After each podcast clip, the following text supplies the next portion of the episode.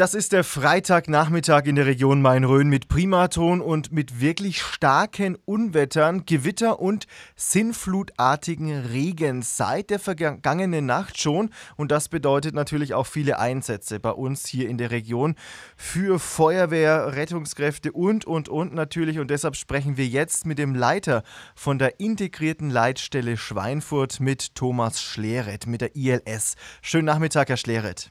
Ja, grüß Gott.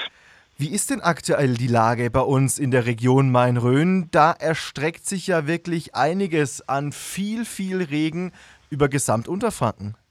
Jawohl. Wir haben bei uns im Moment im Leitstellenbereich zwei Schwerpunkte. Zum einen ist es der Landkreis Schweinfurt und hier insbesondere der Altlandkreis Gerolzhofen und zum zweiten letztendlich der gesamte Landkreis Hasberge.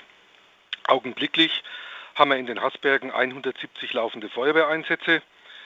Schwerpunkte waren der Bereich Ebern, dann der Bereich Tretzendorf und äh, wir hatten teilweise auch sehr spektakuläre Einsätze bislang, wie zum Beispiel ein Erdrutsch oder eine versperrte Bahnstrecke, ein, die Aurach, die drohte über die Ufer zu laufen.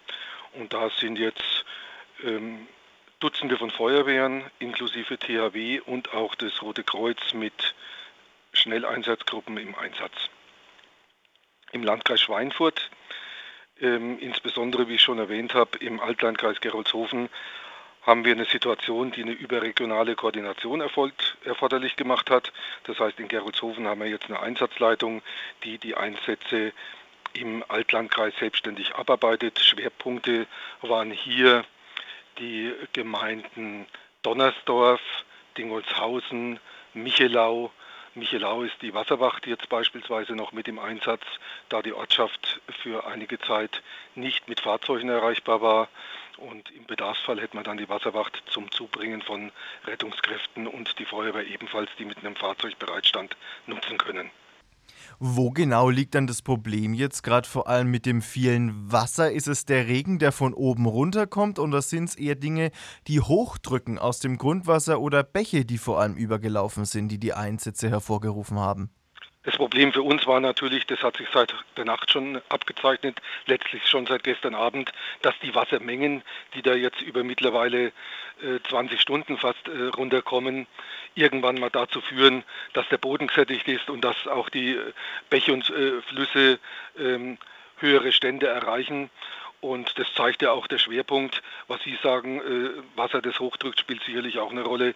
Die äh, Hauptzahl der Einsätze beliefen sich auch in dem Bereich äh, Keller unter Wasser, Fahrbahn unter Wasser, dass einfach unser System nicht mehr äh, gepackt hat, das Wasser, das von oben kam, ähm, wegzubringen.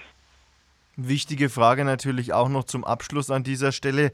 Gibt es denn hoffentlich zumindest keine verletzten Personen, also Menschen oder vielleicht auch Tiere, die durch dieses enorme Hochwasser ja teilweise zu Schaden gekommen sind?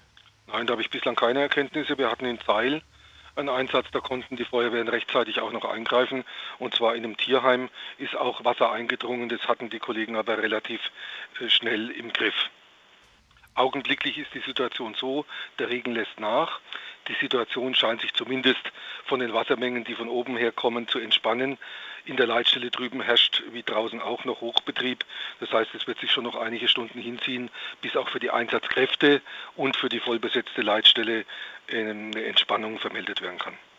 Dann herzlichen Dank an dieser Stelle, Herr Schleret von der ILS in Schweinfurt.